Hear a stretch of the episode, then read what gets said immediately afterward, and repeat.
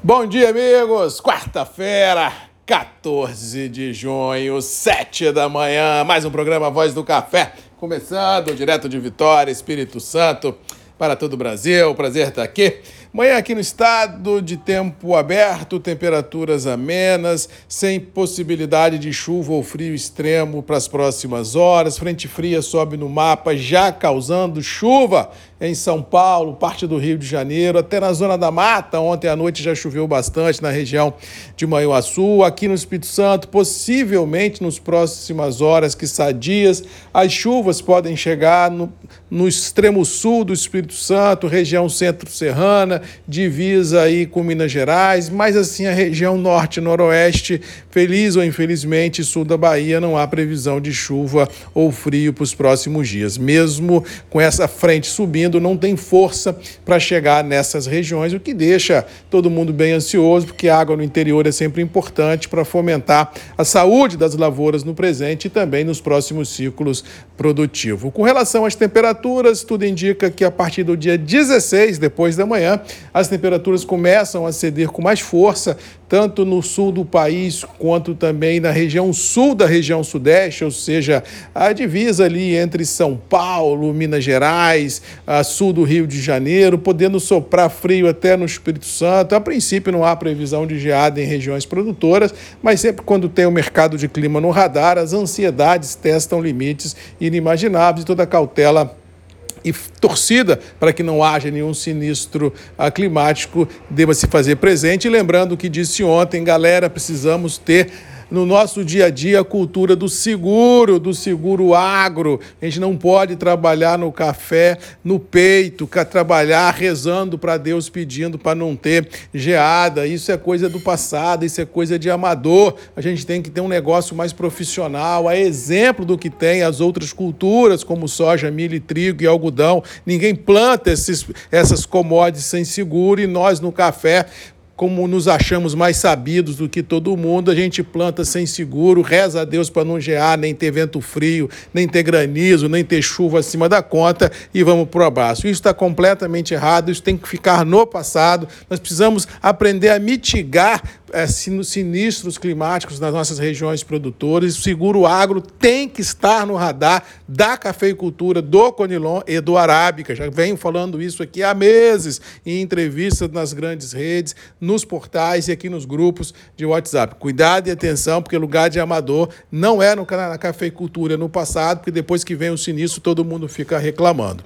Antes de falar de mercado de fato de direito, quero mandar um abraço e parabenizar ao sistema FEComércio, Sesc Senac do Espírito Santo, na pessoa do presidente Dalberto Moro, que ontem realizou um evento muito bacana no Hotel Senac Ilha do Boi, aqui em Vitória, um hotel cinco estrelas, que a partir de hoje terá nos seus cardápios uma carta de cafés especiais do Espírito Santo. A das montanhas do Espírito Santo, da região do Caparaó, dos conilons especiais, para mostrar realmente a evolução da cafeicultura capixaba num hotel cinco estrelas aqui na nossa capital. Parabéns a Alberto Moro por ter feito essa pegada interessante. Parabéns, FEComércio, por acreditar nessa evolução da cafeicultura e, por tabela, mostrar também que o sistema ele evolui junto, levando também essa pegada de ligar campo e cidade de ligar agricultura familiar e agronegócio num eixo só. É isso é que faz o Espírito Santo forte, é isso que faz ter tranquilidade no,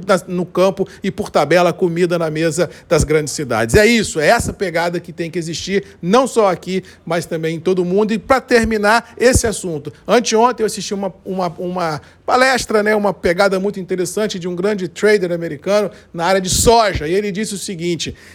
No quesito soja equivale o recado para o café. Quando você trabalha um produto chamado commodity, você fica refém das oscilações e o seu giro está em cima no ganho e na perda dos volumes negociados e no, quando você arrisca ah, no mercado. Quando você trabalha valor agregado, quando você trabalha, no caso da soja, com óleo, com farelo, você consegue realmente não se expor tanto aos riscos do mercado. E esse recado vem para o café. Enquanto nós vendermos café como commodity, a gente vai ter Nova York e Londres como os grandes faróis de Alexandria. Quando nós trabalharmos qualidade, quando nós trabalharmos café cafés especiais, quando nós trabalharmos produto de valor agregado, Nova York não rege os preços. Quem rege os preços são as cafeterias, é o consumidor final. É isso que nós temos que avaliar, apostar, agregar valor e mudar a vida da cafeicultura, não só do Brasil, mas mundo afora. Ter cafés de qualidade, ter cafés sustentáveis, porque esse tipo de negócio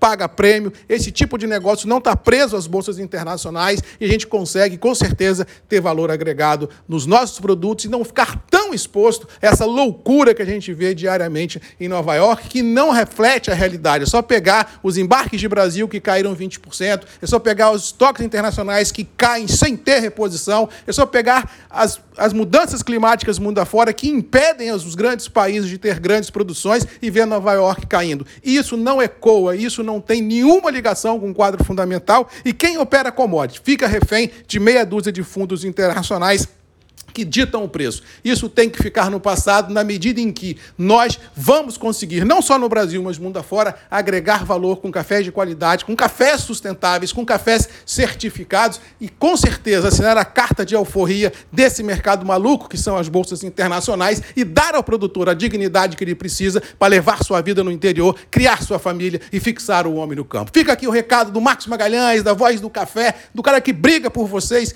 há 20, 30 anos nesse negócio de café. Precisamos tirar a camisa do amador, vestir a camisa do profissional, fazer seguro, ter cafés de qualidade e com certeza dar um tchau à Bolsa de Nova York e esse mercado de commodities que só tira realmente o suor do produtor e não remunera ele na medida que ele merece. Beijo a todos, fiquem com Deus, boa quarta-feira e até amanhã às 7 comigo, Marcos Magalhães, Voz do Café e você sempre tem um encontro marcado aqui. Um abraço e até amanhã.